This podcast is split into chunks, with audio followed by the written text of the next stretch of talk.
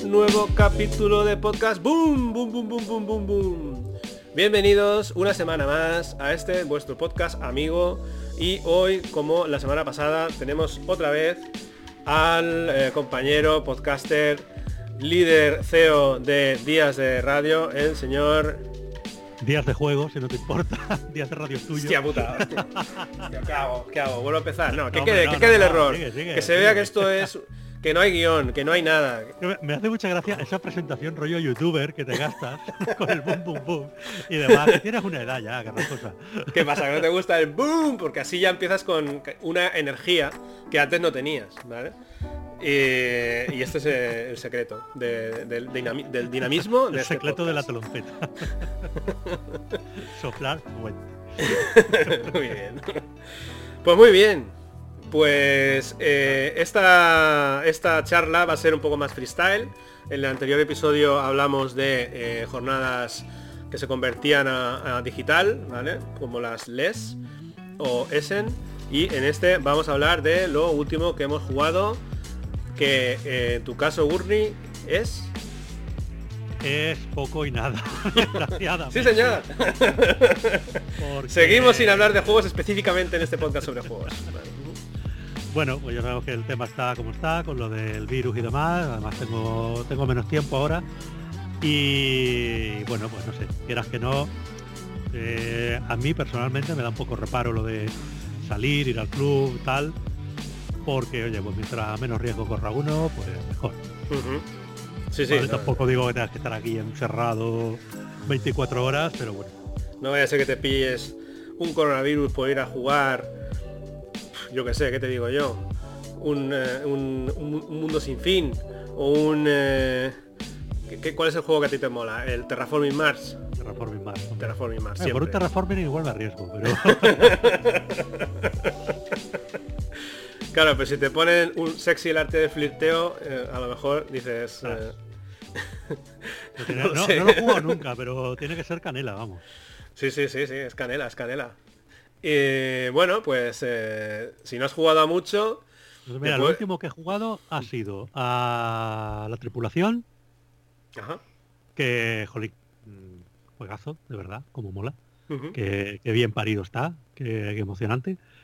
Y bueno, por, por si alguien no lo conoce, eh, ha sido el bombazo casi de Essen del año pasado y al principio empezó como tapado. Eh, era un juego de Cosmos de caja pequeñita, de estos que sacan así en plan tal. Y, y a las pocas semanas de Essen fue cuando empezó a ir haciendo ruido, porque claro, al principio estaba editado solo en alemán y claro, pues por aquí noticias en alemán pues no nos llegan tantas. Luego Ujú. poco a poco empezó a ir haciendo su ruido, empezó a ir haciendo su ruido y ya pues mucha gente empezó a descubrirlo y dijo, ostras, espérate que esto es mandanga buena. Ah, sí, Es a un ver, juego pues muy sencillito, es un juego con una mecánica de bazas, eh, solo que es cooperativo, una cosa muy curiosa, pues estamos acostumbrados a que los juegos de bazas, la, la brisca y el tute y estas cosas, pues son competitivos siempre. Este es un juego de bazas cooperativo, que se supone que somos una tripulación de una nave y tenemos que ir haciendo una serie de misiones, ¿vale? Empieza por la misión 1, termina en la 50. Eh, al principio las misiones, las misiones son muy sencillas, pero cada vez eh, se van haciendo más difíciles. ¿Y en qué consiste una misión? Una misión, por ejemplo, consiste en que te dice, oye, pues mira, saca una misión al azar. Y la misión sale, hay, hay cartas de cuatro colores, ¿vale? Del 1 al... Ahora no me acuerdo si era del 1 al 9, del 1 al 10, da igual.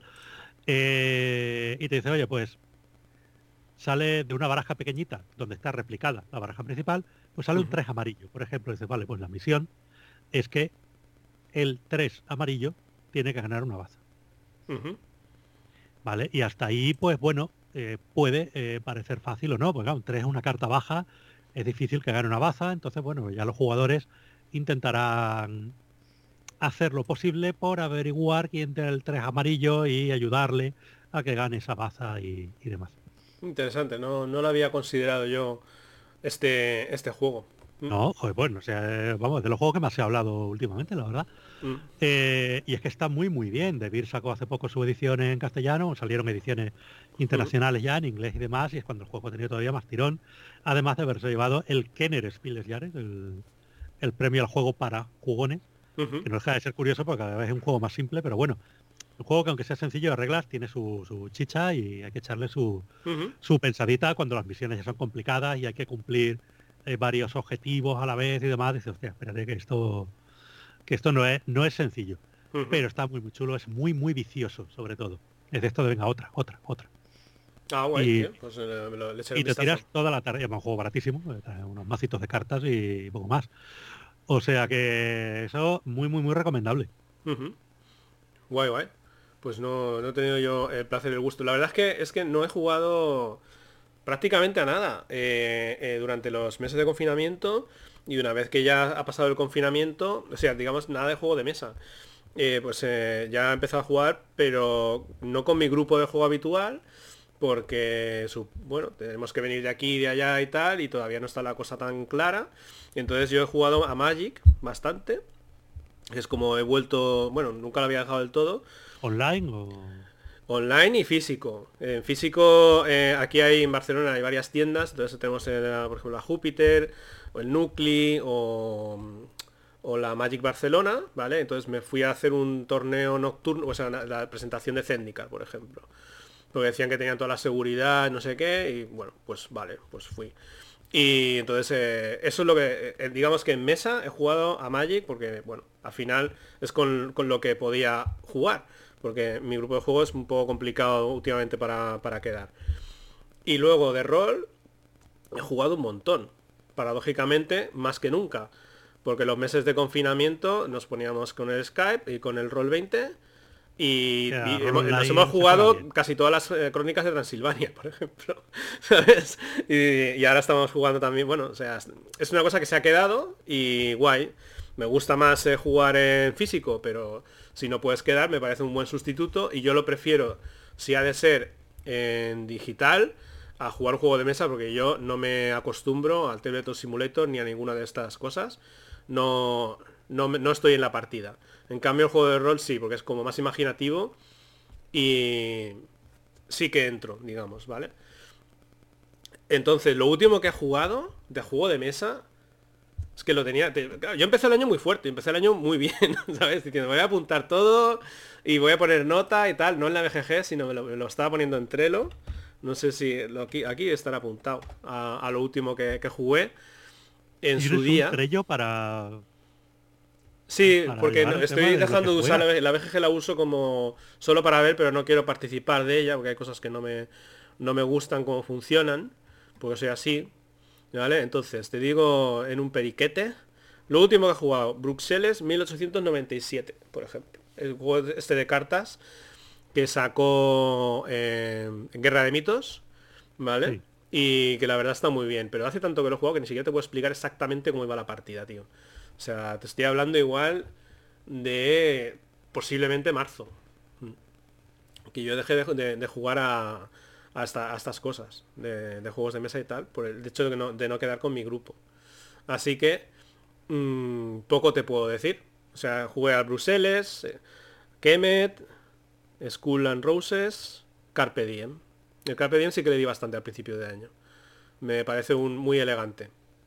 Mm. Carpe Diem no lo, no lo llegué a jugar. Sí, es el típico juego de Stefan Feld, tiene un falso rondel y eh, cuadra todo como, como un reloj. Tú tienes tu, tu campito, ¿vale? Tu... Sí, bueno, tu campo. O sea, al final tú ahí le vas poniendo rollo Tetris, tus movidas, y según las pongas de una manera o de otra te dan más puntos o menos puntos. ¿Sabes? Y eh, me parece todo, lo pasa que está todo perfectamente hilado, todo muy bien, ni falta ni sobra nada, te lo juegas en 45 minutos y es picajoso y puedes querer jugar otra partida. ¿sabes? Y no me pareció bien. ¿Innova mucho? No. Es un juego más del Mon, pero de los que a mí me gustan de la clase media de los juegos de mesa, que es lo que hablábamos con Gonzo hace un par de episodios, de que se está perdiendo un poco la clase media en favor de la progresiva deluxificación de los juegos o bien de la de los juegos de cartas sencillos. en eso, mira, aunque suscribo casi por completo la charla que tuviste con Gonzo, la verdad que fue un pedazo de programa, hmm.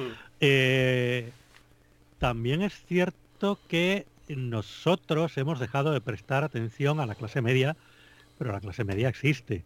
en Alemania, Cosmos, Ravensburger y demás siguen sacando este tipo de juegos que son al fin y al cabo los que venden estos euros sencillos, digamos, que venden a casco porro y siguen saliendo. Otra cosa es que nosotros les hayamos dejado de prestar atención porque al fin y al cabo pues nos empiezan a gustar cosas más durillas a lo mejor. Pero esos juegos siguen existiendo. Y no sé, pues yo que sé, dentro del grupo Asmode pues hay de todo y hay también mucho mucho euromedio y demás. Sí, eh, de, Vir aquí suele prestar mucha atención al Family Plus este que le llaman ellos. Es cierto que, de, es, una, son juegos alemanes. Mm. Es cierto que de sí que tiene una buena clase media de juegos. Pues son juegos alemanes, o sea, siguen saliendo. Y mm. algunos propios que están sacando ellos también. Entonces, a ver, estos juegos siguen existiendo. Otra cosa es que no sé por qué de repente estos juegos con los que disfrutábamos mucho hemos dejado de prestarle atención porque es cierto que a nivel de juego más complejo hay mucho más catálogo que antes. Antes había muy poquita cosa, estaba pues el juego que te sacaba Exploter todos los años y demás, y, bueno, poquitas cosas más. Y ahora no, ahora hay mucho de eso, porque bueno, cada vez va creciendo más ese nicho, pero al mismo tiempo el nicho del juego del euro familiar sencillo, pues es enorme, es gigantesco. Pero es que hmm. nosotros hemos dejado de prestarle atención, porque a lo mejor nos gustan más ahora otras cosas, y de repente cuando volvemos a jugar uno de estos, decimos, ¿yo por qué dejé esto? sí, ¿Sabes? Uno de los últimos que jugué el otro día, un Ra.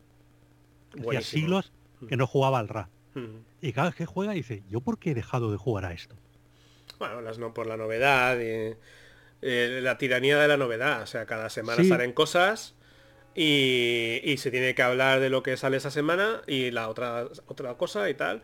Y es como que no perduran, no perduran los juegos, no no, terminan de, no terminan de dejar su, el pozo, ¿sabes? Pero bueno, esa es la tiranía a la que nos tienen acostumbrados las grandes editoriales. Eh, que tienen una lógica... Las grandes editoriales, sí, la, tiranía de la novedad, sí, por supuesto.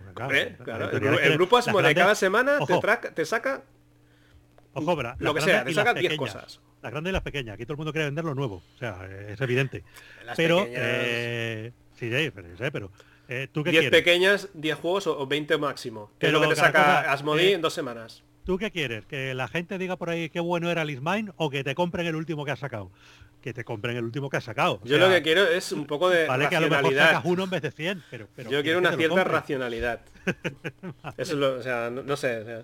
pero no me negarás que hay una deluxificación. O sea, pongamos por caso el Modern Art Sí, pero a ver. Es, una eh, baraja de cartas que te la venden a 60 tiene, pavos. tiene mucha. El Ciudadelas te eh. sacaron también una caja grande, ¿vale? Cuando todos sabemos que es un juego de, caja pequeña. Pero esto tiene muchas razones y muchas vertientes, ¿vale? Eh, la primera, a ver, los juegos cada vez vienen mejor producidos y son más bonitos. porque sí, porque industrialmente cada vez los procesos son mejores y hoy día pues se hacen mejores figuras, mejor de todo de lo que se hacía antes y a un precio quizá algo menor. Eh, luego también, eh, sobre todo, siempre lo he dicho, a raíz de la llegada de los franceses al mundo del Eurogame y del juego de mesa moderno, esto ha mejorado a nivel gráfico un montón. Porque acuérdate cómo eran los juegos alemanes de hace 10 años o 15. ¿Vale? Y hoy día son un poquito mejores, pero luego miras los juegos franceses y dicen, nada que ver y tú que eres diseñador gráfico, pues lo, lo apreciarás mejor. Sí, no, los franceses han creado una muy buena escuela. a nivel diseño gráfico e ilustración, son Francia es religión y más que ver pues eso, el mundo del cómic y la ilustración allí pues siempre ha sido muy muy importante y, lo han trasladado también al juego de mesa. Así que eso se lo debemos a los franceses. Hmm. Eh, tú ya no quieres un juego feo cuando la estantería tiene juegos bonitos al lado. Sí, sí, sí, Yo siempre lo he dicho que los juegos euros alemanes modernos y muy buenos y muy chulos, eh, como los últimos de Warsel, Pócimas y Brebajes, eh, las tabernas de Balfonda. Tal, son juegos muy chulos que además a nivel de ilustración están bien, a nivel de diseño gráfico están bien porque son prácticos, especialmente el tabernas de Balfonda, a nivel de diseño gráfico hay un trabajito ahí de todo ese tablero que, que es modular y demás. Está bien hecho, pero la estética la sigues viendo y dices, joder, es que si me dices que hace 10 años me lo creo. ya. ya, ya, ya, ya, ¿Vale? Mientras que luego, pues te ves eh, cualquier cosa que te saque el Steam Meyer o cualquier juego francés y tal, y dices, joder, hmm. esto no sé, en Alemania les gusta, les gusta el, feísmo. Clemens, Franz, eh, ahí es Dios, ¿no? Que dicen, haznos lo que sea. Aquí tienes esta mierda enorme, Clemens. Dices, eh, no, no hay necesidad No, pero de que Pues Clemens Franz yo, yo recuerdo que haga tantas Ma- cosas. Michael Menzel, por ejemplo, cuando estuvo dando la charla en Córdoba, y luego ya hablando nosotros con él, decíamos, claro, que los, los juegos alemanes tienen un estilo gráfico muy marcado. Y dice, a ver, yo es que dibujo lo que me, yo sé dibujar otras cosas, pero yo dibujo lo que me manda el editor, Mm. ¿vale? Y el editor me manda a dibujar el mismo puto castillo 20 Ya, ya, una Clemens Franz ahora ya, ya se ha Pues, convertido oye, en viejuno, ¿eh? O sea, los ilustradores eh, también tienen una fecha de caducidad, pasan de moda. Se, seguirá trabajando en lo que sea, pero ya no es la locura. El caso de Clement Franz es muy distinto. La gente se queja mucho de Clement Franz, pero normalmente tú fíjate qué tipo de juegos le suelen dar a dibujar a Clement Franz. Normalmente son juegos con muchísimas ilustraciones, muchas cartas y demás. ¿Por qué? Porque el tío te hace algo rápido y barato, que bueno, no es una cosa muy allá, pero cumple. Y luego sí es eh, buen diseñador a la hora de eh, la claridad que tienen los iconos, dónde están Sí, eso sí, colocados. y estamos demás. de acuerdo. Ahí la verdad es que el tío hace un trabajo muy muy bueno, en eso es muy bueno. Y luego las ilustraciones pues son un poco así, pero claro, te dice, oye, dibújame el agrícola, soy una editorial pequeña, que recordemos que en aquel momento Lookout Mm. era una editorial pequeña. eh, Necesito que me dibujes 300 y pico cartas. Te voy a pagar a, a Real la carta, ¿sabes? Pues, pues esos son los dibujos que hizo. A Real la carta, pues, pues Ay, no, no, no pidas que venga Dutret o que venga Coimbra a, a ese precio. O sea, En fin, Es que es a que mí, hay, a eh, este señor eh, me gusta como diseñador, pero no se le deben dar portadas, no es portadista. Y punto. y no, las portadas no, pero es que es lo mismo. Digo, bueno, ya que está, hazme la portada. Te pago tres reales. Bueno, venga, pues por tres reales está Sí, la no, no, que sí. te hago. o sea, por precio, no dudo que por precio eh, Por, e- te por eso te digo que, que habrá que ver, que lo, lo mismo Clement Frank un día le dice, no, no, toma, dame una buena portada ahí, toma el Sí, dinero, ¿no? igual, igual te sorprende. y te saca ahí un portador igual que te dices, sorprende. "What?". Bueno, No lo sé, no, o sea, no sé su calidad como ilustrador, porque la verdad es que todo lo que hemos visto de ilustración suyo es igual, porque es alemán y es lo que le piden y, y tal, ahí no se sale. Igual que lo que hemos visto de Menzel, Mm. por ejemplo, prácticamente todos los juegos son iguales con el mismo estilo, muy bien ilustrados, muy únicos, pero todo igual. De vez en cuando, si miras juegos infantiles ilustrados por él, y dice, mira, pues también tiene un estilo cartoon Mm. muy chulo, que normalmente no lo vemos, y, y demás. Pero, y seguramente pues tendrá otros tipos de dibujos eh, magníficos. Pero no le pagan para eso, le pagan Mm. para que dibuje castillos Mm. y señores allí en el Prado. ¿Vale? Pues, pues ya está. O sea, es que No, y también cuesta, es ¿eh? Al final de tener un estilo reconocible, o sea, tú haces un juego sobre la Edad Media con un castillo y piensas en, en el Menzel. Eh, y luego Sí, es difícil pero- salir, pero pero- también es difícil entrar. Y después Sí, esto lo hablábamos también en un episodio de podcast con, con, con, con, eh, Víctor Cáceres, creo que se llama, que hace Wargames, y, y yo dije, ah, estás encasillado con los, con los Wargames y tal. Y dice, pues bendita en- encasillamiento, porque esto es lo que me está dando eh, de comer, porque me ha costado mucho ser reconocido en este ámbito. Y ahora ya no quiero salir, o sea, ¿sabes? O sea, no, no, no es, es mm, malo per se que te encasillen en algo, quiere decir que en ese algo eres muy bueno. Lo malo es pasar de moda, ¿vale? No, no estar al loro de los cambios y que te pille el toro y que te venga alguien que sabe, o que ahora yo creo que va un poquito más el rollo minimalismo y que las portadas parezcan prácticamente iconos de app, ¿sabes? De la- de- de- del Sí, móvil, ¿no? la- Eso- esos colores más, más, más, más blancas, cartoon, más... de- Mm, típicas francesas, que parece un iPad, o sea, Mm. parece que dentro hay algo de Apple, Sí, pues, pues sí, está muy de moda. yo creo que Pero- vamos a eso un poco. Pero eso al final es cosa del editor. Mm. No es eh, el ilustrador. El ilustrador, evidentemente, se le supone una profesionalidad, se supone que es capaz de hacer varios estilos y, y demás, porque, bueno, eh, es un artista, además de un artesano. Pero eh, el editor es el que decide cuál es la línea gráfica. Mm, Entonces el editor es el que tiene que estar al día. ¿Qué pasa? Que tampoco si tú ahora eres Ravensburger y de repente empiezas a sacar esas portadas blancas con un icono en el centro y tal, ostras, es que no puedes hacer eso de golpe. No, no Eh, puedes. tus juegos tienen ya un... Mm. Y ahora están No, los juegos de. Ravensburger venderán por la propia marca, que tú sabes que eso no... Sí, Raro será que haya sacado una mierda sin pero ahora, testear, ahora ¿sabes? están sacando estos juegos de Alea que en vez de la típica ilustración con señor en el lomo, Mm. ahí en el lateral, pues ahora tienen esto que es simplemente una textura con el nombre ahí, con letras doradas y tal, que dices, casi que me quedo con el señor en el lomo, ¿sabes? No sé. nunca, nunca yo a gusto de todos, ¿eh? no, lo, sé, que dice, hombre, dice, vamos a darle un cambio de estilo a la línea mm. gráfica. Hostia, qué guay. Pues para hacerme eso, chato, mm. yo qué sé, quédate como estabas. Que por lo menos es, icónico lo del señor en el lomo mirando al tendido. Pero mm. bueno. lo que sí que estamos de acuerdo en que se le presta mucha más atención a lo que es el aspecto gráfico Siempre ha sido así progresivamente, pero, pero ahora ya no, no, te traes cualquier mierda. Incluso hasta en los wargames, que son tradicionalmente más feos, prima ya mucho el aspecto gráfico y que la cosa esté bien y, tal, ¿no? O sea, es como que en eso sí que hemos avanzado. yo me acuerdo, yo además lo comenté hace poco en, en Push Your Luck, en mi otro podcast, y no mm. solo días de juego. Eh, multipodcast. Multipodcast, multipaso. pues del caso del Ay, ¿cómo se lee? Diedolmengoter. Diedolmengote, amigos. Diedolmengoter, este es un juego de hace ya unos pocos años. Conocidísimo. Diedolmengote me lo he jugado yo, vamos. por Egresfield y era un juego majo, un euro majo de estos que decíamos de los de antes, un, euro abstracto. Hmm. ¿Vale? Eh, Diedolmengoter era más feo que pegarle a tu padre con un calcetín sudado el día de Navidad, ¿vale? Era algo eh, horroroso, de verdad. Y el juego estaba bien, pero hmm. era horrible. Eh, hablando hace años en Córdoba con Peter Egger, decía, no, pues estoy pensando en volver a sacarlo porque era un buen juego y tal. Y, bueno, pues mm, darle, pues evidentemente, trabajar mejor las ilustraciones y, demás. Eh, salió una versión nueva de Dolmengotter con otro nombre, eh, no me acuerdo ahora. Y sí, a ver, tenía otro estilo, pero seguía siendo igual de feo. Yo me acuerdo del Santorini, que la primera versión no se acuerda nadie, en cambio la segunda sí, y lo hicieron muchísimo más bonito y se han hinchado a vender Santorinis. Por el aspecto gráfico, el juego es el mismo que, en un inicio. Sí, pero bueno, aquella primera versión es que era un poco más que un print and play. O sea, no lo conoció nadie. Esa segunda. Y la tercera, que es la que se vende ahora, que es un poco la segunda, un poco rebajada, más barata, aquella que hizo la, los americanos aquello, ahora no me acuerdo.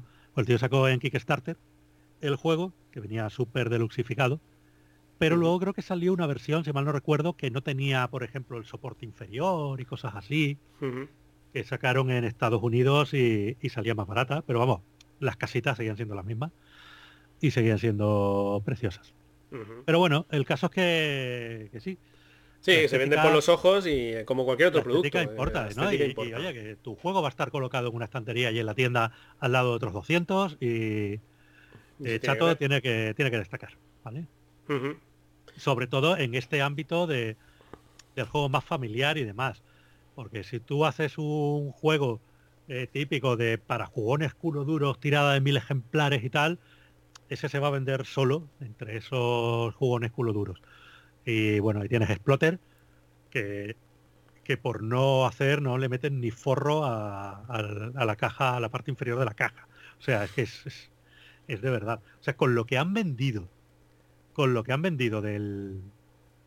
Ah, no me sale ahora, de este último, del de la comida rápida, del Food Chain Magnate. Ajá, sí.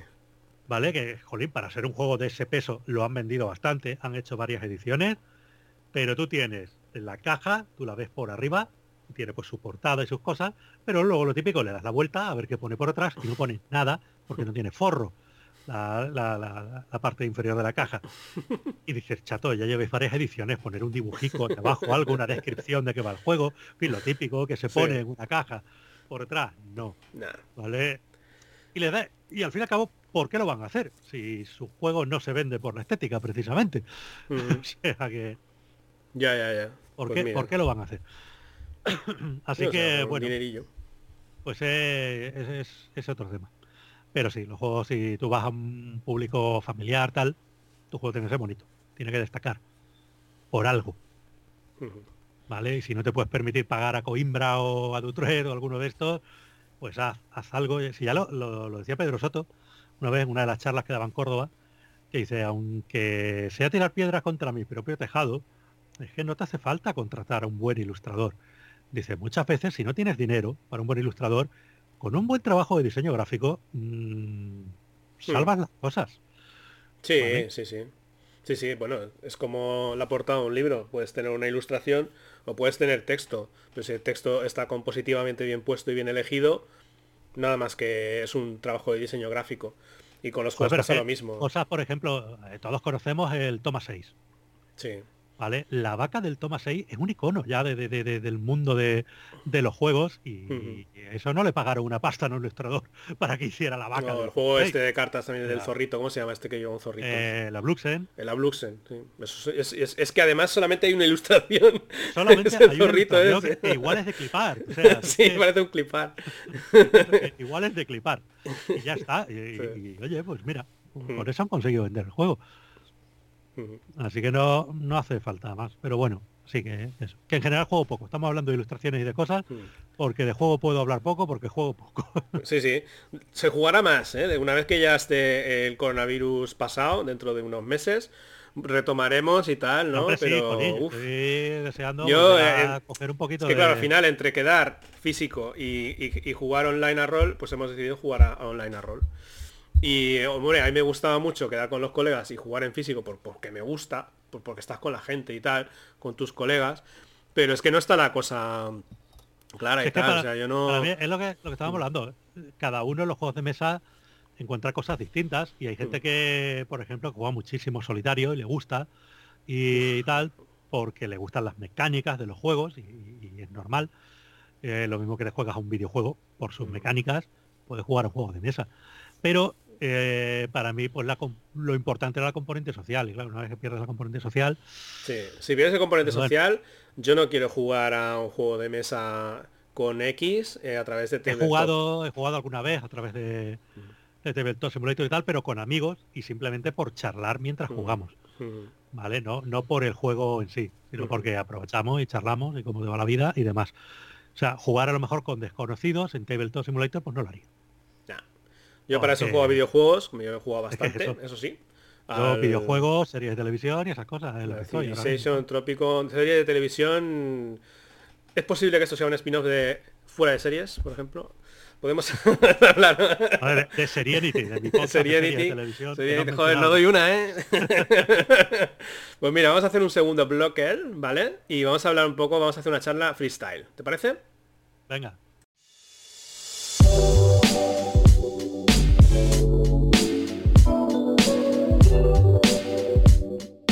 Vale, pues primo, vamos a hacer un freestyle. A ver, no, sé, ¿de, qué te hablo yo en el freestyle? O sea, a mí me gusta la paella. ¿Te gusta la paella? A mí la paella me gusta la que hago yo. La, ¿Cómo la haces tú, la paella? Pues le hago un sofrito, le pongo las viandas, ya sea de carne, si es, si es de carne, o bien pongo las gambas primero en una sartén y el para hacerlas y lo que queda de ahí le meto en, el, en, el, en la paella y luego le meto el agua, el arroz y yo qué sé, las mierdas que se le pongan a la paella. Si es muy fácil. Pues ya está. y, y, ave creme. La receta ave creme. sí señora, ave creme. luego todo sabe. Si no digo que le ponga ave creme, todo el mundo dice que está muy, muy bueno. Y a la que le pongo ave creme y alguien lo ve y dice, mmm, sabe a sopa. Anda a cagar, hombre. Nadie creen que, es como si metiera sal con... Ya, a ver, pero si el glutamato está rico, le da mucho sabor a las cosas, pero... Bien lo saben los chinos. Pero es que a la paella no hace falta, normalmente tiene cosas que tienen mucho gustico. Hombre, evidentemente, si es una paella de marisco y pescado, le pongo sopa de marisco o de, de esta que venden. No te creas tú que le voy a comprar yo las cabezas de esto para a perder el tiempo. A hacer el fumet. vale, que, vale, pues hasta ahí muy Hombre, no le echas chorizo al menos, así que es mejor que la de Jimmy Oliver. No, no, no. Pero... No, soy canon. Tampoco le pongo las bachoquetas esas que le ponen el, los El otro día ¿eh? volví a ver el, vídeo. Bueno, el otro día volví a ver un vídeo que se hizo famoso en su momento, que era de, un señor eh, sudamericano que estaba haciendo la auténtica paella española. Y le metió chorizo. Bueno, chorizo es lo que menos. le metió todo, todo. Todo lo español, jamón. No, todo, todo lo que existe en el mundo en general, todo eso lo metió dentro. No sé, la ronda aguanta todo, ¿eh? Yo creo que cualquier cosa Sí, sí, no, sí, es que la ronda aguanta todo, pero dice, madre del amor, hermoso, pero, eh, vale, mira, házmela de carne, házmela de pescado, házmela de verdura, Sí. la de lo que quiera. Pero no lo eches todo a la vez ahí dentro. tío, o sea, que Es que le faltó echar a un señor de Burgos que pasara por al lado. O sea, no sé. eh, Era eh, tremendo. Yo, Y luego, sí. y luego otro que vi de estos canales americanos que te enseñan a hacer recetas en cinco minutos, tal, no sé qué, que ese era atroz directamente. Pero bueno. Mm. Eh, pero sí, dejemos la paella, Venga, va, dejemos la paella, va, es un tema polémico siempre, eh, ¿vale? Pues en este país no se puede hablar de fútbol, de religión, de política, ni de paella. O de Eh, tortilla de patatas. cuatro- o de tortilla de patata. Ujú. Son cosas que dividen a,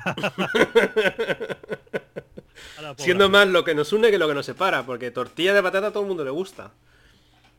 Lo que pasa es que hay gente que tiene mal gusto y gente que tiene buen gusto. Pero dejémoslo ahí. Efectivamente, Los de buen gusto, pues le echamos cebolla. Eh, Bueno, A mí la verdad es que la tortilla me gusta de cualquier manera. Le puedes echar lo que quieras, me va a gustar igual. Mm. Eh, pero bueno, volvemos a que estábamos así, que eso, últimamente jugar no juego. Mm. Así que lo que más estoy haciendo es eh, jugar al GTA online, hostia, que sí, ya sé que es muy antiguo, pero bueno. Es- la verdad es que ya apenas juego. Los primeros, el primer mes o así sí lo pillé con ganas. Pero llega un momento en que ya tienes todo. Porque es un juego, a ver, es un juego- lo malo de jugar en PC al GTA Online es la cantidad de tramposos que hay. Es impresionante. Todo el mundo juega con hacks y tal.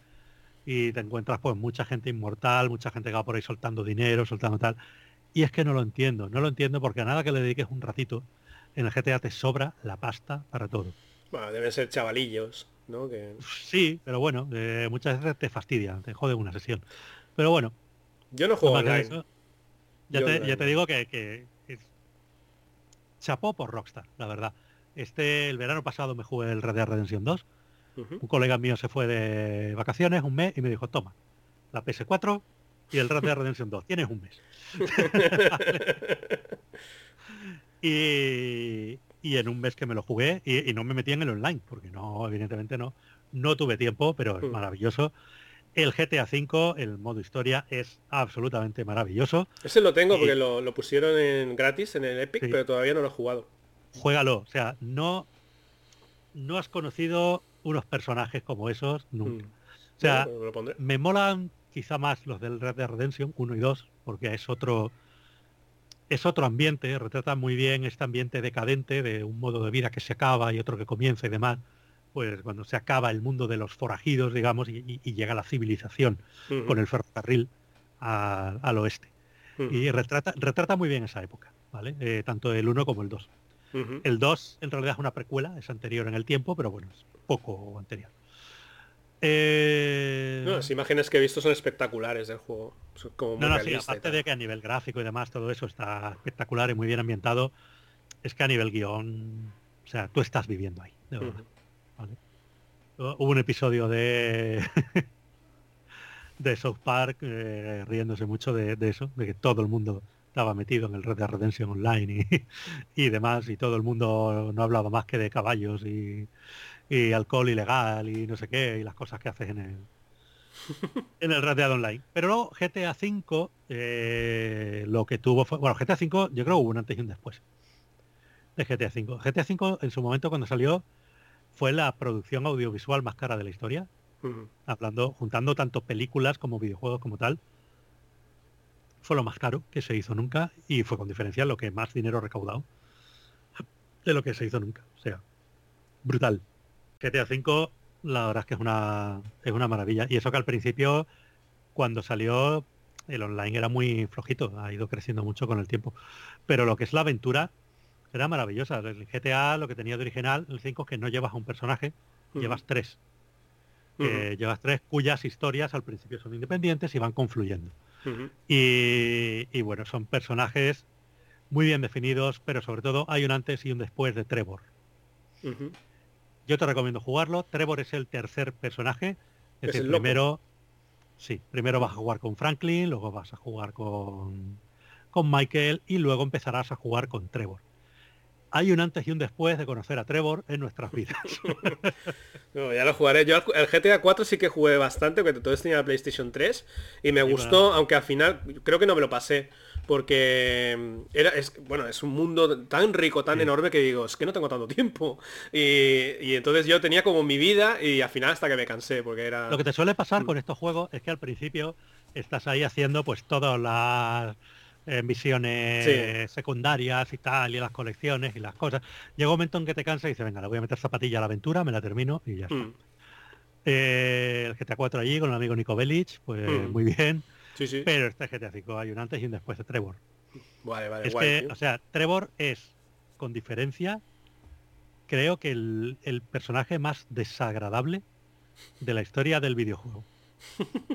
O sea, es un tipo asqueroso en todos los aspectos de la palabra. O sea, palabras como mm, homófobo, racista o machista se quedan cortas para definir a Trevor. Joder. Las cosas como son.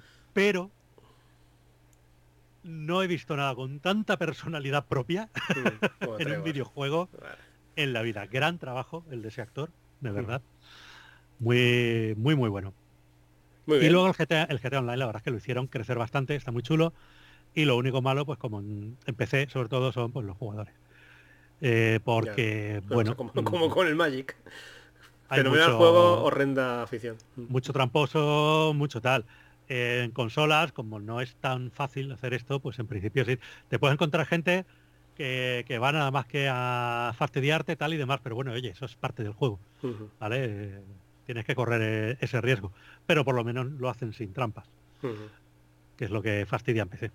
Pero claro, llega un momento en que ya tienes todo. O sea, ya tengo todos mis negocios del club de moteros funcionando, ya tengo mi nightclub, ya tengo mi, mi búnker donde fabrico armas y las exporto ilegalmente y demás, y ya es que te llueve el dinero. Un emprendedor. genera, genera, emprendeduría, Sí, sí, pero ya llega un momento en que dice, vale, ya tengo mucho dinero, no tengo metas, mm. ¿vale? Pues al principio tienes una meta de decir, venga, voy a poner un negocio de cocaína y luego otro de marihuana, venga, ahora voy a abrir el club nocturno, venga, ahora voy a fabricar armas, ahora voy a... pero es que llega un momento que ya lo tienes todo. Y ahora que me queda, hay gente que sí le mola lo de los coches, eh, tunear coches, demás, mm. tal, que bueno, pues venga, me los compro todo y los tuneo y tal, no sé qué, pero es que a mí eso, por ejemplo, no me trae. Mm. Y, y a nivel, entre comillas, empresarial, pues ya he hecho todo lo que se podía hacer en el, en el juego y ahí estamos. Pero bueno, me conecto todos los días un ratito, me hago los objetivos diarios y, tal. Y mi otro gran vicio, evidentemente, pues han sido las series. Quedando ahí. Especialmente estas últimas semanas estoy viendo más. Ha habido semanas que apenas he visto nada. Durante el confinamiento vi poco, porque, bueno, no sé si te enteraste de mi aventura con el día de cuarentena. Sí, hacías un podcast diario. Loco, tío. Un loco. Pues fue una locura. ya lo, he dicho siempre. Pues fueron 100, 100 días seguidos, y cuando digo seguidos es seguidos, sábados, domingos, todo. 100 programas, que al final la duración media se acercaba a la hora y media. La media, pues empezamos diciendo, venga, vamos a meter, quedarnos en media horita, 45 minutos. Nunca conseguimos bajar de una hora, creo, y ya los últimos días eran dos horas y pico, ya eh, para adelante, da igual. Pero lo, lo gozaste. ¿Eh? Eh, lo gocé, pero los últimos días... Eh, los últimos 30 a lo mejor ya no, no tenía la frescura. es que, tío, es que a ver. Te juro que estaba agotado, eh, agotado mentalmente. Hmm. no, y te lo digo en serio. O sea, yo tenía puros síntomas de agotamiento mental. es que, tío... Pues claro, todos los días había que pensar de qué tema hablamos mañana, a quién invitamos, algún hmm. experto en el tema, preparar un poquito de guion, eh, luego hay que editar, después de grabar, tal, y era agotador, y menos mal que lo hicimos entre dos, porque al principio mi idea era hacerlo solo, digo, hmm. no sé No, Podías haber hecho más pequeño, en plan 10 minutos hablando de noticia del día, ¿sabes? O algo así. yo mi, idea al principio era que no quería hacer algo exclusivamente hablando del coronavirus y demás, porque bastante hmm. información dan ya en los periódicos, en la tele y demás. No, no tengo nada que aportar, no soy un experto. ¿Vale? Y, y, no quería hacerlo de juegos. No quería hacerlo de juegos porque, joder, ya grabo dos podcasts de juegos.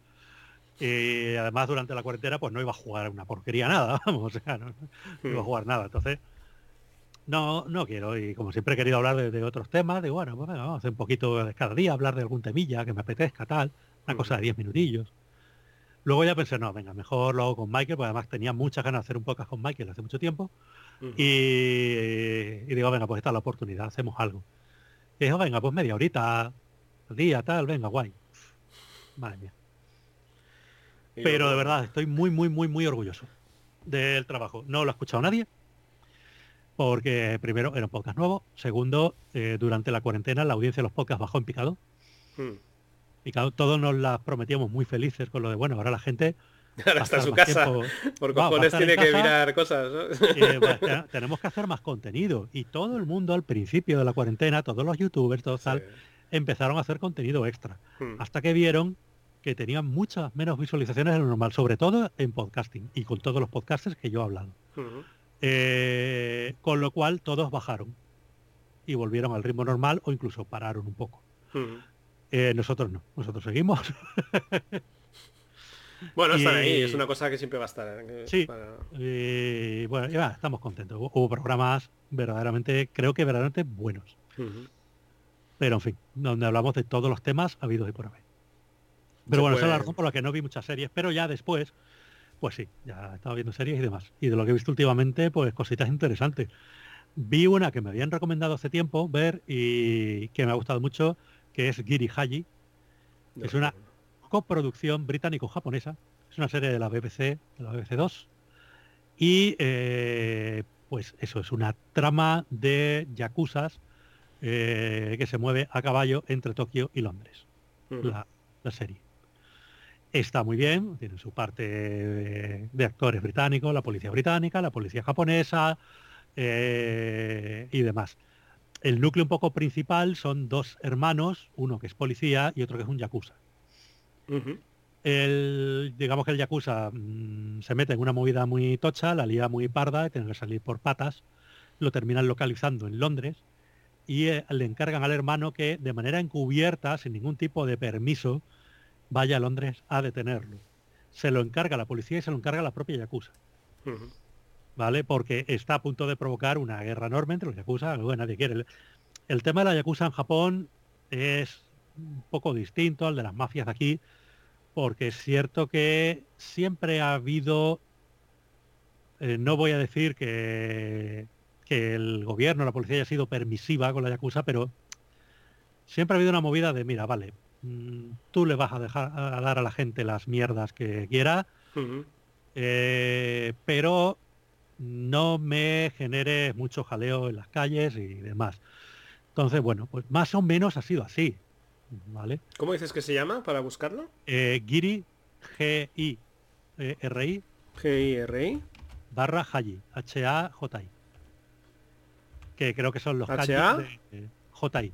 J-I son los kanjis de honor y vergüenza, o deshonor, o algo así. ¿Y eso dónde está? En Netflix. Pues está muy chula, porque aparte de lo típico del contraste entre pues la vida en Tokio, la vida en Londres, la filosofía de los japoneses, la filosofía de los occidentales, eh, aunque se caiga en algún tópico de vez en cuando, pero bueno, más o menos pues esa parte está bien. Por ponerle algún pero, hay situaciones donde que requieren que los personajes choquen entre ellos, se encuentren y, tengan conflictos. Y esas situaciones están un poco creadas a martillazos. Diciendo, tú tienes que estar aquí porque sí, y te vamos a llevar ahí pues de la manera más chusca que se me ha ocurrido. Y ya está, y a veces hay mucha casualidad y cosas así. Pero a pesar de eso, merece la pena. Está, está chula, está chula la serie, me gustó me gustó bastante. Más que nada porque es distinto. A ver, en general, cualquier policíaco británico, yo, I mean, ¿vale? Eh, de todas, todas, me mola. Eh, pero es que este además, pues es original. Muy bien, tío. Vale, pues me la apunto para verla porque yo eh, ahora estoy a topísimo también con las con las series. Mira que yo he tenido Netflix y no he hecho ni puñetero caso porque yo no era de ver series. Y empecé a ver, a ver series otra vez porque yo básicamente había visto en Narcos, un poco las que ve todo el mundo. Y aprovechando, digo, pues voy a ver otra cosa. Voy a ver, entonces me empecé a ver eh, Sense8, por ejemplo. Eh, ¿Qué más he visto? Sense8 vi la primera temporada, me gustó mucho. Lo que pasa pues, luego, cuando iba a ver la segunda, coincidió que anunciaron la cancelación y tal, y ya me enfrié y no la vi, la verdad. Pues eh, No, pero ya la puedes ver, ¿eh? está, está eh, la segunda está eh, acabada con Sí, la sé, película final y la puedes ver y digamos que Sí, te- tiene un, no sé, me tiene un final. como un poco frío, pero bueno, Mm. sí, la tendré que ver. ¿Qué más? Eh, pues la nueva de Star Trek, eh, he visto eh, Away, he visto... Estrenan ahora la nueva, el Mm. 16 de octubre creo, la nueva de. Discovery. Pues todo eso, estoy viendo un montón de, de estas, así de, de ciencia ficción y es que no te la acabas, ¿eh? Ahora ¿Has estoy viendo Away? Lost in Space. Sí, ¿Has visto Away. Away? Has dicho. Yo la he visto también hace poco. A ver, yo tengo un problema. Que es que tú a mí me pones una nave y me tienes ganado. ¿Vale? Me lo trago todo. Eh, Es como yo los juegos de barquitos de, de- de- de- de juegos de mesa. Si me pones barcos, te, te- te lo eh, compro. pues yo, eso, yo a mí píntame naves y yo, yo estoy ahí, el primero. Pero, ostras, Pedrín, mm, que se han pasado un pelín con la propaganda política, ¿no? ¿Cómo? ¿Cómo? Que se han pasado un pelín con la propaganda política eh, en Away. Define eso. Sobre todo los primeros capítulos. O sea, tenías la tripulación, ¿vale? Que era un canto a la diversidad. O sea, hasta, hasta el punto que algunos personajes llegaban a ser ridículos, de tan diversos que eran. Eh, pero como, bueno, la aparte, Japón- eh, como la China... yo a tope con la diversidad. No, no, no, el británico, tío. O sea, hola, soy británico o vengo aquí de la agencia británica, ¿vale? Pero en realidad soy un niño eh, ganés, huérfano, adoptado por una familia británica compuesta por eh, padre negro, madre blanca, judíos. Es que- verdad. es como que le han metido una coctelera, ¿no? O sea, dices, tronco, o sea, sí, sí. Le han metido en la coctelera. Bueno, a ver qué sale. que, que- que a tope con la diversidad, pero dices, ostras, que llega a ser estrafalario ya, tío, el, el personaje de, de- ¿no? Y te lo ves allí, un biólogo que va allí a plantar plantas en Marte y tal, y no sé cuánto, Hmm. y, y el tío allí con el Talmud y la Torah o lo que sea, todo aquello, rezando, y dices, ostras, sí. tío, yo qué sé. esto A mí el es personaje más creíble, claro, era el, el ruso, ¿no? Pero también era un estereotipo, tío. Yo, a ver, Sí, pero me lo creo bastante. lo- Digo, lo- vale, un ruso con toda la política- de La experiencia. propaganda política Mm. me refiero, la, sobre todo a la China. Se pasan tres pueblos. Vale, que sí, China es una dictadura, lo sabemos, y, Mm. y una falta de libertades y demás, pero es que tal como te pintaban el tema, que yo era Corea del Norte, no China. Ujú. Vale, oye, China, que sí, que es una dictadura todo eso, pero es que a la China la tienen allí, vamos, Mm. más puteada. y, hostia, me parece un pelín exagerado. ¿Vale? Y luego de primeras el ruso y la China contra la americana, porque sí. ¿Vale? Porque es Sí, porque bueno, sí. pues yo- puede haber, puede haber bastante de eso. Es que te lo, te lo, como el, el guion está bien, eh, Sí, y en general es muy ameno y tal, te, te entra muy bien. Luego a mí me chirría un poco cuando el rollo eh, católico ahí, de sí, vamos a, no sé, porque hay una, alguna escena y tal que me chirría un poco y digo, ¿y esto a qué viene, pavos? ¿Sabes? De, no sé, hay, hay- es como que quiere contentar a mucho público, ¿no? O sea, eres patriota, te va a gustar. Eres Rogelio, también te va a gustar. Eh, ¿Sabes? O sea, digo, y al final no puedes contentar a todo el mundo porque nadie va a estar del todo contento. Mm, lo veo bastante en Netflix. Es como tienen una urgencia eh, No, por, pues donde- por meter agenda ve- política. Eso ya lo he visto también en... Más se ve en otras series, eh, la de Amazon. Mm. Eh, lo de, no tanto agenda política, sino el tema de tengo que hacer una serie para contentar a todo el mundo y te voy a mezclar aquí, te voy a meter una coctelera enorme y al final las series le salen la mayoría reguleras. Eh, la segunda de The Voice todavía no lo he visto porque me niego a ver una serie semana por semana. Mm. que estamos en el siglo XX o qué? Pues no. Yo quiero mis Eh, maratones, yo quiero estar todo el día ver- verla cuando. Así que estoy esperando a que acabe para verla, pero ah, por lo que me van diciendo, sigue manteniendo el nivel. Pero les pasó con series como Upload, que al principio no tienes muy claro si estás viendo una distopía de ciencia ficción eh, tipo... mm, Ah, esta de Netflix británica. Pues se me van los nombres. Estoy muy dormido hoy. Da para. igual. Eh, no, no, no, da igual, Mm. igual. Esto no se para, hombre. Vale. Eh, Bueno, pues eso, no sabes si estás viendo una distopía de ciencia ficción futurista, no sabes si estás viendo una comedia, no sabes si estás viendo una romántica, eh, no sabes si estás viendo una policíaca y al final dices, pues mira, la serie no ha estado mal. pero es que todavía no sé qué era. Vale. Te deja un poco así. Y sobre todo el mayor ejemplo fue la, la otra. Hoy estoy fatal con los nombres, lo siento, pero eh, la que hicieron con Al Pacino, con tal, con no sé qué, sobre este comando que va matando antiguos nazis Ah, sí, y sí, sí. demás. Que No, por bueno, una parte empiezas a ver la serie y aquello parece de Tarantino, que dices, Ujú. bueno, pues guay, porque no dejan de ser un grupo de viejos judíos de lo más diverso que están por ahí matando a nazis viejos y tal, y, y dices, de una manera, de maneras un tanto a veces chapuceras y demás, pero dices, bueno, vale, te, co- te compro la idea, ¿no? Como cosa así un poco tarantiniana, te lo compro, pero de vez en cuando te encuentras con los flashbacks de los campos de concentración y demás, imágenes súper duras, unos dramones que te caga. Y es que la serie va cabalgando entre, no sé si soy un dramón de, de- de tema de Sí. nazis, y tal, o si soy una comedia chusca de, mira a los abuelos ahí cómo van organizando misiones de comando, ¿sabes? Y se queda un poco entre las dos cosas, y es que no, tío, tírate por un lado o por otro, pero las dos cosas a la vez no pueden ser. Ya. Y, y bueno, en, Amazon parece que les pasa bastante.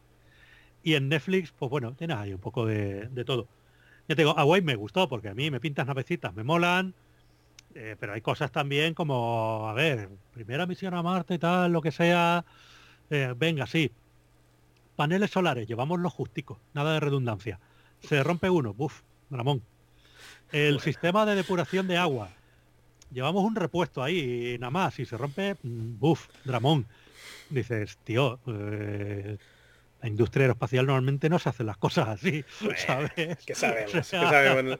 O sea, si a la mínima que te pones a pensar seriamente algún- algunas cosas de la serie, dices, esto ni de puta broma, es así. O sea, ya ahora Sí, me estoy viendo la de Lost in Space, eh, ¿sabes? Que es la familia esta que Sí. se va al No- no he visto espacio. la- no que digo, vale, me lo, me lo estoy viendo porque está entre- entre- entretenido y tal, pero el niño este tendría que estar en su casa acostado. Sí, ¿sabes? pero bueno, Lost in Space es otro rollo. ¿vale? Es una serie familiar y tal, que tiene, bueno, como trasfondo Sí. el espacio, lo que tú quieras, pero bueno, es, es Sí. otro rollo distinto. Pero esta serie sí pretende tener un toque, entre comillas, mm, realista, con el tema de la misión a Marte y demás. Y bueno, hay Sí, cosas pero que al sí, final se que debate entre eh, esta señora es buena madre por haberse ido al espacio dejando a su marido moribundo y a su hija adolescente. Tiene un tufillo a moral, Sí. tiene una moralina que te flipa. Lo pasa que digo, venga, pa'lante. eh, que está muy bien hecha, ¿sabes? Pero, pero la tiene porque en muchas series de Netflix y en general, supongo, en, en las series en general, hay una agenda política y hay un trasfondo ahí y hay unas ganas de contentar a unos y a otros y, y te- y te- y- y tiene como resultado estas series que es verdad que son que tienen como más trasfondo tienen más fondo que series antiguas que por lo general las series antiguas yo las veo como mucho más honestas sabes en ese sentido más simples vale pero también más honestas porque ver, es como que no, no me quieres engañar contándome otra cosa tú me estás contando lo que me estás contando Pero en una serie tienes dos temas. Por una parte estás contando una historia, Mm, ¿vale? Y esa parte, pues oye, hay que intentar que esté bien, que a veces se olvida. ¿Vale? Y por Exacto. otra parte, pues a lo mejor tú mm, estás dando a entender ciertas cosas o quieres que reflexione sobre un tema lo que sea. Y esa parte también está bien. Hay veces que, pues desgraciadamente, todos tenemos nuestro sesgo político y moral y demás, mm. y algunas cosas nos gustarán más porque están de acuerdo con nuestra forma de pensar, otras menos, pero bueno, por lo menos te da para esto, para conversación, para pensar un poco y demás, está bien. Siempre que no te olvides de que, oye, la serie tiene que funcionar un poco como historia y demás, ¿vale? Porque si no, lo otro te va a dar un poco igual, porque te va a aburrir la serie. Pero bueno, eh, yo bien, o sea, que metan un poquito de sesgo por un lado o por otro, pues bueno, ya seré yo capaz de distinguirlo. O no, o a lo mejor me Tú a lo mejor sí, pero hay mucha gente que esto le entra, le entra, le entra y no ve que le están pero- pero lo metiendo que- pero lo mismo que les entra, lo mismo que les entra les sale. Porque se fijan solo en la historia. ¿Sabes? O sea, no. Y yo muchas series me las veo así. O sea, yo hay series que quiero ver en plan cerebro desconectado. Mm. O sea, yo solamente quiero ver quién mata a quién y tal, y ya está. O sea, lo demás me da igual. Y, y de hecho, normalmente las series yo las empleo para eso. Para cuando estoy comiendo, cenando, ver algo ahí, entretenerme y no darle muchas más vueltas. Ahora, por ejemplo, estoy viendo una serie que tenía ganas hace tiempo de ver. Lo que pasa es que desde que tengo Netflix, HBO, Amazon, todas estas cosas, te empieza a dar pereza bajarte series. ¿Vale? Te Ya. empieza a dar pereza, pues claro, tú lo tienes ahí en Netflix y tienes la serie, versión original, subtítulos, tal, lo que quiera, muy guay. Si ahora me bajo una serie en versión original, luego tengo que buscar los subtítulos que cuadren con ese ripeo, y si no, los tengo yo que cuadrar a mano y demás. Ostras, Pedrín, eh, mucho curro, ¿sabes? Por, por, lo poco que cuesta Netflix, me quedo con Netflix. Sí, yo creo que también. Yo, yo básicamente, yo tengo Netflix solo y a vez en cuando miro HBO eh, de aquella, como tú dices, ¿no? lo que sí que me han recomendado... que como puedes compartir cuenta, pues mira. Sí, es posible que al final también nos hagamos HBO, pero a mí me llama hmm, me llama más la atención Film Affinity. No sé por qué, supongo que por... Filming, mira Filming. Film Affinity es una web. Eso, joder, macho, ¿cómo estoy, tío? Filming, filming, no, sí. A, ti eh, te recomiendo encarecidamente Filming. Yo tuve Filming un tiempo. De hecho, eh, estate atento ahora porque siempre para el Black Friday sacan una oferta de un año a mitad de precio o algo así.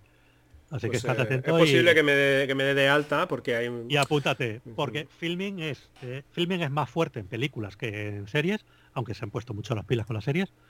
Pero filming lo que tiene es un catálogo infinito de cine. Lo que no hay es lo último de Hollywood, evidentemente, porque esas cosas son muy caras. Pero eh, cine antiguo, el que tú quieras. Cine europeo, el que tú quieras. Cine del que se ve en festivales, el que tú quieras. O sea, si eres cinéfilo, eh, tu plataforma es Filming, no es Netflix ni ninguna de estas. Y series, muchas muy buenas, muchas series británicas de estas políticas, tal y demás, a cascoporro. Series europeas y demás los últimos bombazos de CBS y demás, eso no. Pero a nada que, que sea cinéfilo y quieras mm, algo más de lo que te da el más market, Filming es una absoluta maravilla. Ya, ya. Muy, muy recomendable. Pues sí, es posible. Yo lo tuve, me borré porque, oye, no tenía dinero para todo. Y hmm. al fin y al cabo la que menos veía porque veo más series que cine y tal. Y bueno, pues, me, yo aquello que por la noche que todavía no me acabo de dormir me veo algún par de capítulos pues lo mismo me puedo ver una película en filming, ¿no? Porque también a veces veo documentales y tal. Me parece que ah, en filming también, hay, En filming también hay muy buenos documentales, de estos que suelen ganar premios en los festivales y demás. También hay muchos. O sea que, no, de verdad muy, muy recomendable filming. Es más desconocida, pero tremenda. Tremendo. Está pues muy bien. Así que es recomendable. Y ya lo último que estoy viendo, que es lo que te, por lo que te decía, que me daba pereza, pues una serie que tenía pendiente hace mucho tiempo, me había recomendado a mucha gente, pero como no estaba en ninguna plataforma, pues y la han puesto en Netflix hace poco, que es Borgen. ¿Perdona? Borgen. Es una serie política danesa que es gloriosa. Ah, ¿Vale? Eh, Borgen. No, no habías oído la red, tiene ya unos añitos. Eh, Borgen es una serie que sigue pues día a día de la política danesa. Eh, si te gustaron... Ya tres temporadas. Mm. Mm. Si te gustaron cosas como... Ah, no me sale ahora, como estoy hoy. La americana, la de Netflix. Eh, sí, ya sé eh. cuál dices. Ostras, ah. macho, vaya porquería podcasters. Estamos a ver, todo esto es por la pereza de, abrir aquí el Chrome. No, pero a mí, a, mí, a mí me gusta que sea también así, porque si no queda todo muy ortopédico de que, ah, mira, se lo saben todo, ¿no? Pero creo que sé cuál dices, la de... Eh, la, ah, ah, que, que, que, el actor era un poco pájaro. House of Cards, House, of Cards. House of Cards. Vale, pues... House of Cards, la americana, la británica no la vi. Eh, vale, pues sobre todo las primeras temporadas, pues un reflejo de eso, cómo funciona el Congreso, cómo funciona, cómo no sé qué. Pero son, aquí nos pilla un poco lejos, porque nuestro sistema político es distinto. Eh, sin embargo, bueno, pues el Parlamento danés probablemente se parezca bastante más al nuestro y la política europea pues se parece bastante más en general a la nuestra. Entonces, de verdad está muy, muy bien Borgen. Eh, la protagonista pues es una política de un partido centrista, moderado, que en principio pues es el típico partido bisagra, con, relativamente pocos escaños y que va basculando ahí un poco entre los partidos de izquierda, derecha y demás. Pero que bueno, en el primer capítulo y por una serie de circunstancias, de repente, pues mm, en las elecciones suben un cerro, alcanza un cerro de escaños y, oye, de repente la ves ahí que tiene posibilidades de llegar a ser primera ministra. Eh, con lo cual, pues a partir de ahí, pues todo muy bien. Pues claro, tiene que ser una coalición muy grande, entonces bueno, pues ya nada más que las conversaciones para formar coalición, que te prometo a ti, que le prometo al otro, tal y pues o todas esas interioridades políticas, el periódico que es del partido contrario y va a buscarte las tuercas por todos lados para tal, para dinamitar cualquier acuerdo, en fin, movidas. Movidas, pero está muy, muy, muy bien. Eh, cómo le afecta en su vida personal todo esto, porque bueno, te muestran que eso sí es muy tradicional en los países nórdicos, que no es como aquí, que el presidente del gobierno tal son como figuras muy están como muy lejanas, ¿no? Muy hmm. muy elevadas y están allí en el viviendo en la Moncloa y con su escolta y toda la movida, pero si estamos acostumbrados a lo mejor en países nórdicos no es algo tan exagerado. Bueno, acordemos como a los palmes se le acercó un tío y le dio dos tiros. Hmm. Y, ya está. Y era el presidente de Suecia. Hmm primer ministro, supongo, no sé. Pues entonces, eh, bueno, pues eh, es distinto. Entonces esta gente pues se ve como vive en su casa y sigue teniendo su familia y tiene sus problemas familiares y demás también. Y como la política pues también pasa factura en la vida familiar. Está muy, muy bien la serie. Llevo una temporada y algo y la verdad es que muy, lo estoy comiendo como, como caramelos. Pues muy bien. Yo creo que tendríamos que ir terminando. Así que si quieres podemos dar una última, un último consejo, una última serie, una última cosa que quieras eh, decir. Pues yo qué sé, poneros la mascarilla, todo eso. es un muy buen mensaje. un muy buen consejo, sí. No salgáis de vuestras zonas eh, que, delimitadas por el gobierno. No hagáis podcasting, aquí se me llama miseria. Eh, ¿Qué más? No sé. Eh, en fin, pues, pues, nada, que esperemos. A ver, pues tened cuidado, acostumbraros a que, ya lo hablamos en el programa anterior, pues habrá cosas que van a cambiar un poco con, hmm. con todo este asunto y demás. Plantearos, pues hacer más vida hogareña.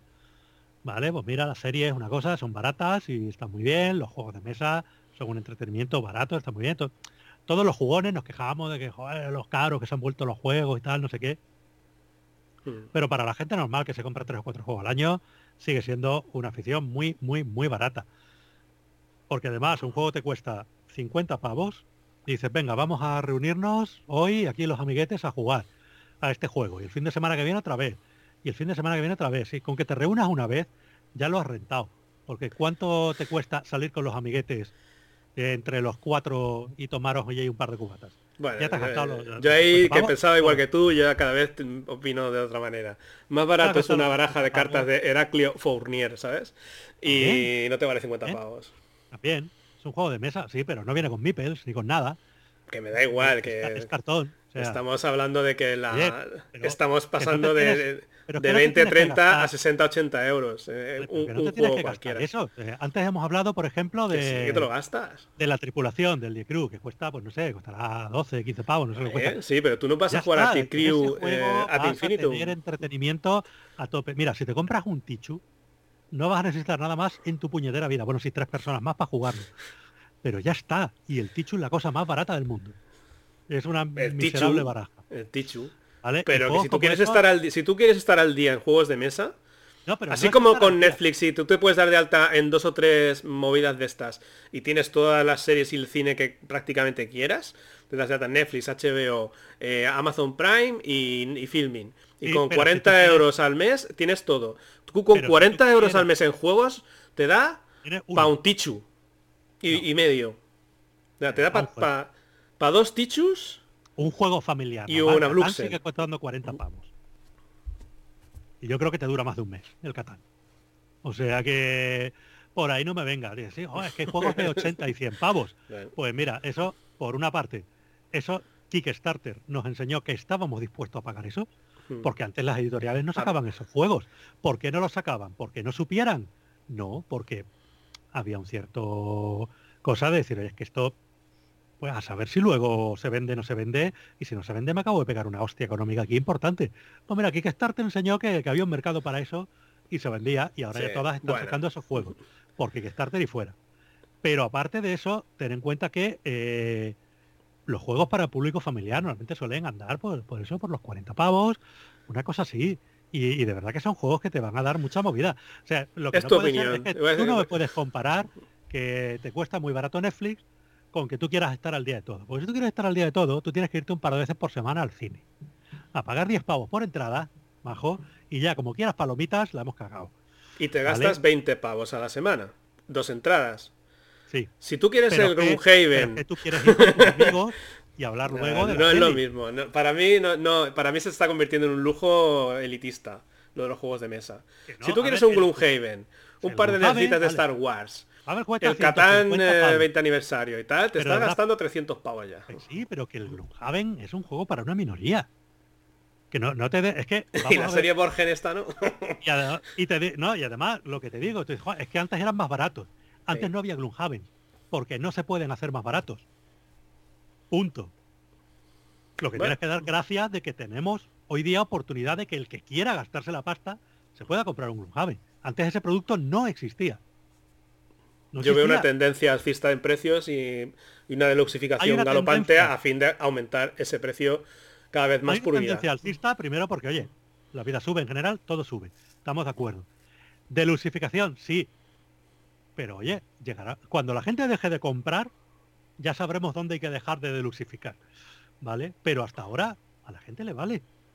a los más jugones, dice, oye, yo es que antes tenía un presupuesto de 100 euros mensuales para juegos y me compraba tres y ahora me compro dos. Sí, pero es que, tío, tú no eres, el coleccionista de juegos no es el mercado amplio bueno, las familias que antes no opinión, la respeto, desde mi punto de vista, yo a mí me cunde mucho menos y de hecho... Sí? ¿Pero cuántos juegos tienes? estoy comprando. No, yo ahora estoy en plan de talks, o sea, yo me quiero hacer una biblioteca selecta de no más de 50 títulos y sacar todo lo que no juego. Pero, yo he llegado a tener, pues... Para la mayoría de la humanidad, 50 títulos son de enfermo mental. Ya, pero tú y yo sabemos que 50 es desde de primero de coleccionismo de juegos. Sí, no, yo he llegado a tener 500. quiero decir, yo estoy dando, regalando, eh, vendiendo tal y cual, porque me quiero hacer una biblioteca selecta de solamente la creme de la creme. Y si sí, pero que, nosotros somos eh, el culo del mundo, que, no somos representativos de nada. O sea, si las empresas tuvieran que vivir de nosotros, pues apañás iban. Hmm. Se vive del mass market. Y en el mass market, un juego de mesa sigue siendo un producto económico en relación a lo que ofrece. ¿Cuántas horas de diversión te ofrece Catán? Pues Catán es un juego para cuatro jugadores al que le puedes echar 50 partidas. A una hora cada una son 200 horas de diversión por 40 euros. ¿Qué te da 200 horas de diversión por 40 euros hoy día? capciosa, pregunta capciosa. No, no, no es capciosa. ese es el mercado. Ese es el mercado. Para ese trabajan las editoriales, no para nosotros. Hay editoriales que sí trabajan para nosotros. ¿vale? Spielworks, eh, Exploter, toda esta gente sí trabaja para nosotros. Son juegos caros, son más feos que pegarle un padre y demás porque, bueno, pues la escala de costes es la que es, no se puede hacer a lo mejor otra cosa. Pero esas editoriales son para nosotros. Pero Cosmos no está trabajando para ti. Asmodee no está trabajando para ti y Ravensburger no está trabajando para ti. Y etcétera, etcétera, etcétera. Ni Debir está trabajando para ti bastante que se estiran de vez en cuando, sacan un wargame, alguna cosa. Eh, pues, la política de precios de Devir me parece bastante acertada. sí, no, suelen mantener un precio bajo, pero también es verdad que no suelen sacar estos Monster Games tipo Gloomhaven, porque no podría sacarlo a precio bajo, mm, evidentemente. Entonces, pues bueno, pues pueden sacar un precio aceptable. Vale, pues ya está. Y, coño, y si te miras los juegos de... Es que los juegos de ese rango se mueven en ese precio. Pasa que tú no puedes comparar eso con un Gloomhaven. Bueno. Si debís sacar un juego con tropecientas figuras y que pesara 10 kilos, pues seguramente te lo cobraría 150 pavos también. Porque milagros no hacen, ni en Debir ni en ningún sitio. O sea. No, no, bueno, yo eh, decidido que ya. estoy seguro de que. de que. Em, meta ya está. Hay juegos eh, como Gloomhaven y tal. Digo, yo hablo de una tendencia, que es lo que hablé con Gonzo. Una tendencia, clara hacia encarecer el producto. Y tú dices, no, pero es que por horas jugadas, mira, hay, hay, hay, juegos que están precintados desde el año 2016 en mi casa. ¿Vale? Pero repito, o sea, he perdido tú no eres el mercado, tú no eres nadie, tú no importas. pero hombre, pero, pero ¿qué es esto?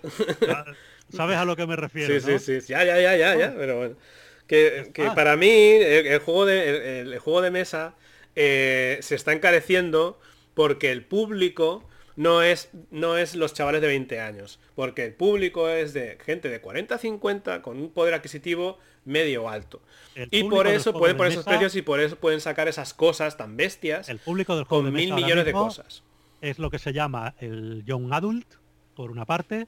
La gente eh, que ya tiene una edad, tiene un trabajo, tiene un cierto poder adquisitivo, y eh, familias ya directamente, que también tienen un poder adquisitivo ya está. Pero eh, esa gente, precisamente porque tiene un poder adquisitivo, tiene unas demandas. Y tú no le puedes vender una cosa más fea que un calcetín.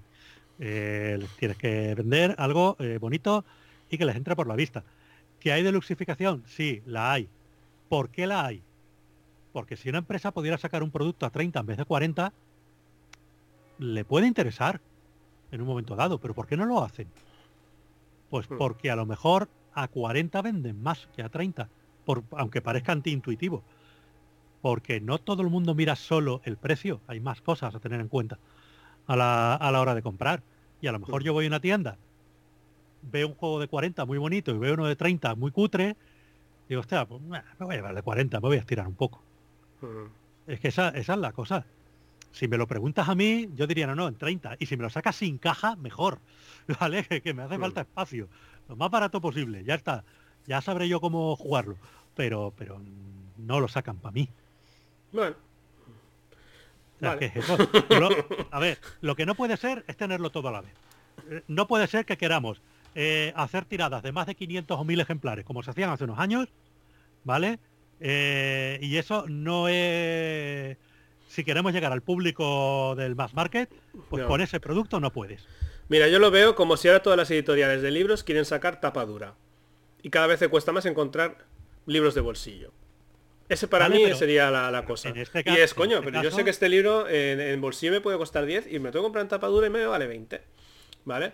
Vale, pero pues esa es la este tendencia. pero es que si ese mercado está ahora mismo sí, dividido entre tapadura, tapa blanda y demás, es porque el tiempo lo ha puesto así. Lo normal es sacar el libro en tapadura, esperar a venderlo y una vez que se haya vendido, pues ya lo sacas en bolsillo, en una edición barata y demás, pues para los costrosos como nosotros que, que, no podemos pagar la tapadura porque somos pobres. ¿Vale? Pero funciona así. Normalmente te sacan primero la tapadura. Y si lo quieres, pasas por caja. Y si no, en el mundo de los juegos a lo mejor todavía no es suficiente el volumen. Es al revés. Primero te sacan la edición costrosa y luego si triunfa te sacan la. No, normalmente yo me acuerdo antiguamente, sobre todo, a ver, eh, últimamente es que ya no compro tanto libro y lo poco que compro es digital. Pero Igualmente, normalmente si era un autor de renombre, tal, una cosa que sabías que se iba a vender, lo tenías ahí el primer día en tapadura y pasabas por caja como un campeón. Y si no, pues te esperabas unos meses, un año y ya te sacaban la edición de bolsillo. ¿Vale? Ahora lo que dices tú, a lo mejor sacas directamente 100 libros en edición de bolsillo y si alguno triunfa, porque el modelo de las editoriales de libros, aquí en España recordemos cuál es. Aquí en España es uno de los países donde menos se lee y donde más títulos se publican. Porque aquí el modelo es, voy a publicar 300 libros este año, todos ellos van a ser deficitarios completamente, voy a palmar pasta, pero si un par de ellos pegan un pelotazo, pues ya me compensa. ¿Vale? Pero como, es, como lo difícil es saber cuál es el pelotazo, porque nunca lo sabes, tú puedes tener un libro que diga, ostras, que esto es magnífico, y luego no vende una mierda y no sabes por qué, pues eh, el modelo es ese. Ahora mismo que tenemos con los juegos, pues a lo mejor vamos a empezar a atender a eso a lo mejor dentro de un tiempo empieza a haber juegos en versión deluxe y en versión barata, quién sabe. Llegó a pasar con los cómics hmm. y se dieron una hostia importante cuando empezaron a hacer esas cosas. En los 90, de, esta... No, no, el cómic con cuatro portadas alternativas, para que te compren los cuatro porque los coleccionistas son tontos. Y llegó un momento en que los coleccionistas dejaron de ser tontos y dijeron, hostia, tío, Igual ya... hasta aquí, hasta aquí, ¿vale? pues eso, a ver, este mundo todavía es muy nuevo, en lo que respecta a vender juegos al mass market, ¿vale? Porque la anterior vez que se vendían juegos al mass market eran las grandes jugueteras, que han seguido vendiéndolos, RIS y Monopolis y demás, por parte de, Hasbro. Y luego, pues bueno, eh, el Avalon Hill de sus tiempos pre-Hasbro y demás, que en América pues vendían. Pero ese mercado se fue al garete. Recuerden también que se fue al garete y por qué. Fue exactamente igual que la famosa crisis de videojuegos. Me hace mucha gracia porque todo el mundo se conoce la historia de la gran crisis del videojuego y eso en realidad solo sucedió en Estados Unidos. Porque aquí en Europa el mercado de videojuegos no tenía absolutamente nada que ver. Aquí no sabíamos lo que era un Atari. ¿Vale? Pues ya Eso queda, queda de evidencia con el, con el documental High Score de Netflix, que te explican la historia del videojuego, entendiendo historia como lo que pasa en Estados Unidos. no sale, un puto Spectrum que dice, venga. Y no, Y, no, y, además una historia, no es una historia, son como pinceladas. Sí, sí, sí, es un... y con agenda política también. No es una historia del videojuego, son historias sobre videojuegos. Sí, sí, sí. Que no, que no es lo mismo. Pero bueno, eh, en Estados Unidos, para el que no lo sepa, la gran crisis esta que del 83 fue... Sí, en, cuanto Atari sacó el... ¿Cómo se llama este? ¿ET? No, era solo el ET, el ET fue la puntilla. Pero fue más. Allí en Estados Unidos lo que se estaba vendiendo como churros era una proto videoconsola, que mm. era la Atari 2600. y los, juegos no, los, juegos no, podían ser tan novedosos cada vez. Moviéndose por la pantalla. ¿Vale? Pero claro, ¿qué pasó? Que aquello pues estaba empezando a vender, a la gente le estaba empezando a gustar y a Atari pues lo terminó comprando pues un grupo empresarial, económico, inversor y demás y empezó a regirse por otro. Joder, es que el pavo que pusieron al frente creo que venía de una empresa de toallas o algo así. Me suena, o sea, es que era una cosa de decir, pero ¿qué estamos hablando? ¿Qué pasó con eso? Que dijeron, no, lo que vamos a hacer es comprar licencias. Las licencias de películas valían una pasta, ¿vale? Y imagina aquella época que el cine era la industria cultural predominante. La licencia de película era una pasta. Pagaron por la licencia BT, pagaron una pasta y dijeron, no, pero es que la película sale en mes y medio, así que este es el tiempo que hay para desarrollar el juego. Y por aquellos tiempos los juegos los desarrollaba un señor. Y a aquel señor le dijeron, haz el juego. Y aquel señor en cinco o seis semanas hizo lo que pudo. Sí, sí, en el documental dice yo, yo creo que no estaba tan mal. Hizo pero el juego, el problema no es que fuera una porquería, sino que estaba muy bugueado, tenía un montón de fallos. Y no es como ahora que te sacan un parche por internet y el juego se arregla. Por aquel entonces tú te comprabas un juego que no funcionaba y te lo comías con porque no había parches, sí. Y es que además se vinieron muy arriba y no sé si había un parque de un millón de consolas y fabricaron dos millones de cartuchos de LT, porque preveían que aquel juego iba a vender consolas, iba a, iba además. Resultado, la gente lo compró y luego lo devolvían. Hmm. esto no funciona, quiero mi dinero. Y lo devolvían y aquello pues fue la ruina. Y además aquello hizo, y además no, no fue solo el LT, fue el caso más emblemático, pero veníamos de una época en que todo estaba empezando a ser así. Entonces ya los videojuegos cogieron una fama de que era un timo, de que eran muy caros, de que no merecía la pena, de que tal y que no sé qué, y se hundió el mercado del videojuego. Pero eso solo pasó en Estados Unidos. Aquí en Europa estábamos con nuestros microordenadores, no teníamos consolas y demás, es otro rollo muy distinto. Y tenemos nuestro Spectrum, nuestro Amstrad, nuestro Commodore, los frikis que tenían un MSX japonés y, bueno, y ahí andábamos y era un mercado completamente distinto que no tenía nada que ver. Aquí no hubo esa crisis. Aquí es cierto que a lo mejor las cifras de venta no eran las que eran en Estados Unidos, pero no, no tuvimos esa crisis o no fue igual.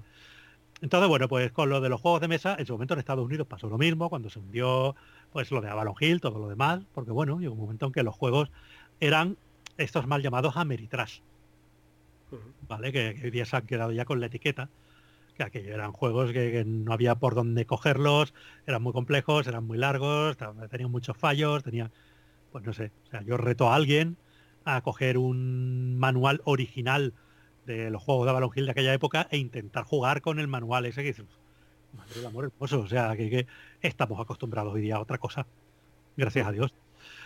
Entonces, pues bueno, pues aquello se fue, se fue garete. O sea, no olvidemos, eso puede volver a pasar Ahora, pues no, el juego de mesa está empezando a llegar al más market, está empezando. Que la gente mm. se cree que esto ya es que todo el mundo tiene un Catán en casa y no, todavía queda para que todo el mundo tenga un Catán en casa. Y además, aunque todo el mundo tuviera un Catán en casa, ese no es el objetivo. El objetivo es que todo el mundo, al igual que pasa con los videojuegos, se compre pues mm, mínimo tres o cuatro juegos al año y, demás. Mm. ¿vale? Y pues eso. Sí, yo creo que eh, en Alemania seguramente sí, en España eh, por nuestra nuestra forma de ser y quizá el clima tampoco sea... Aquí en, España igual no te tiras un verano jugando al Catán. Pero lo, te vas a la playa. solo el clima, yo qué sé. Simplemente es que allí pues la cosa empezó antes. Allí, por ejemplo, el, el público medio, el comprador medio de juegos, normalmente es la madre de la casa que compra los juegos allí para jugar en familia y tal. Luego también están los aficionados de culo duro, pero que, por ejemplo, los aficionados de culo duro en Alemania no son tantos. O sea, proporcionalmente a lo mejor son los mismos que en España. Pero Mm. más porque son más habitantes. Pero que, que una editorial alemana que saca juegos de culo duro, pues saca tiradas de 1000 o 2000. ¿Vale? Que, y esas tiradas aquí es lo que sacan a veces las editoriales para juegos más generalistas. Mm. Ya no, ya se suele sacar más. Estamos un poquito mejor.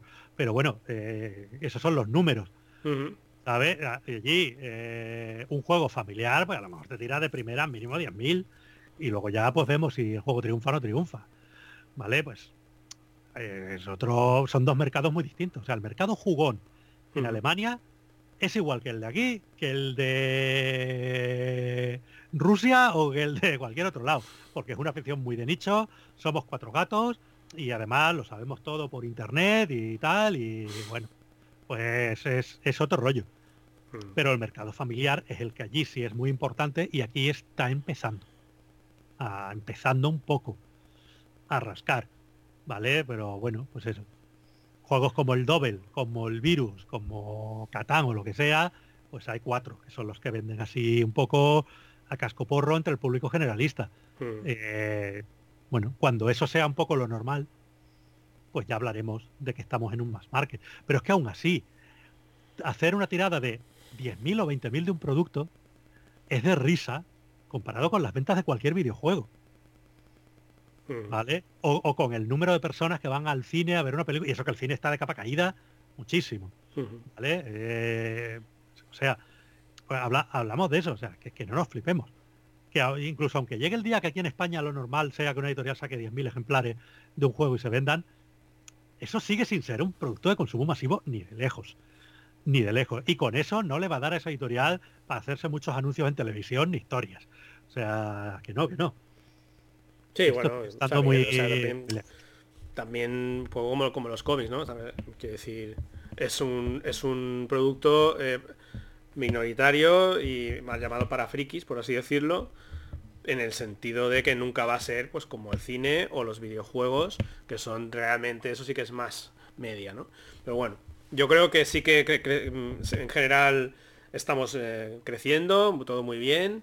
Ah, sí, Eh, se está creciendo, se está creciendo. Podemos tener di- diferentes opiniones sobre la deluxificación sí o sobre qué es caro o no, lo que sea. Pero lo que sí que estamos de acuerdo en que esto no es como hace 10 años, que estamos creciendo y que tiene pinta de crecer más. Mm, Eso sí. Y esto es un poco... Esto era el apunte después de hablar de series durante media Sí. hora. después de hablar de series, entonces cuando empezamos a hablar de juegos. Pero bueno, estamos, divagando un poco, pero Sí. pero sí, no sé. Pues nada, pues eh, yo creo que vamos a dejarlo aquí, señor Gurney, ¿vale? Muy bien.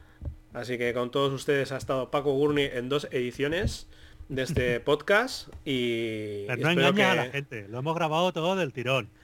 la no gente que, la que gente. viva en, en la fantasía, que Pero, que, pero bueno, como- eres muy perro, dijiste, pues mira, lo parto en dos. Y así la tengo para otra no semana. curro. La semana que viene no curro, pero, pero no, no, no, no, no.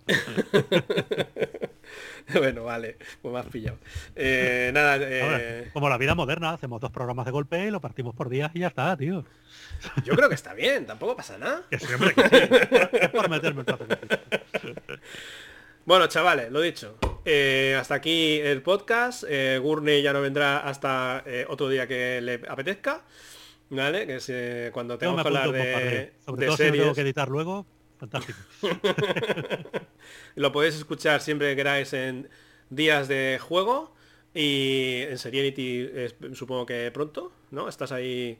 Serenity, bueno, a ver, Serenity lo tenemos como hobby. ¿Vale? Lo hacemos Ah, días de juego es el trabajo serio.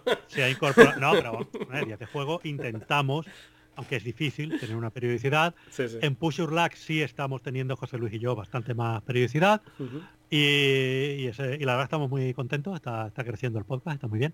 ujú, Y Seriality es una cosa que empezamos Pedro y yo porque nos gusta hablar de series. Y muchas veces hablábamos por teléfono, pues, para hablar de qué íbamos a hacer el próximo programa de Días de Juego, o para hablar de cualquier cosa de juegos, y terminábamos hablando una hora sobre series. Y pues mira, esto le damos al botón de grabar y chimpum. Pero es una cosa que hacemos cuando podemos, cuando nos apetece y tal. O sea, no es un podcast de referencia de nada. ¿Vale? Son dos aficionados a las series, hablando de series, y ya está. Claro que sí, porque dos españoles hablando no es una conversación, es un podcast. Y si le, das a, si le, das a, grabar, pues ya lo tienes. todo el mundo sabe que dos españoles hablando arreglan el mundo, pero rápido, rápido. ¿no? bueno, ya. Este ha sido el episodio de hoy. Eh, despídete si quieres, porque si no la gente se queja. Eh, bueno, pues nada, hasta luego. Muy contento de estar aquí. Muy bien. Y lo digo en serio, me alegro mucho que hayas vuelto a hacer el podcast, además me gusta el formato, así que guay. el formato es darle a play. Sí, pero es que este formato al final, lo interesante es la gente. Vale, sí, eso es trato trae, O sea, si trae gente, o sea, yo no sé por qué estoy aquí, pero si trae gente que controla de algo y, y eh, bueno, dicharachera para hablar y tal, normalmente es interesante. Muy bien, pues nada, con esta última reflexión nos vamos, nos escuchamos y nos vemos en el siguiente episodio del podcast. Un saludo para todos. Adiós.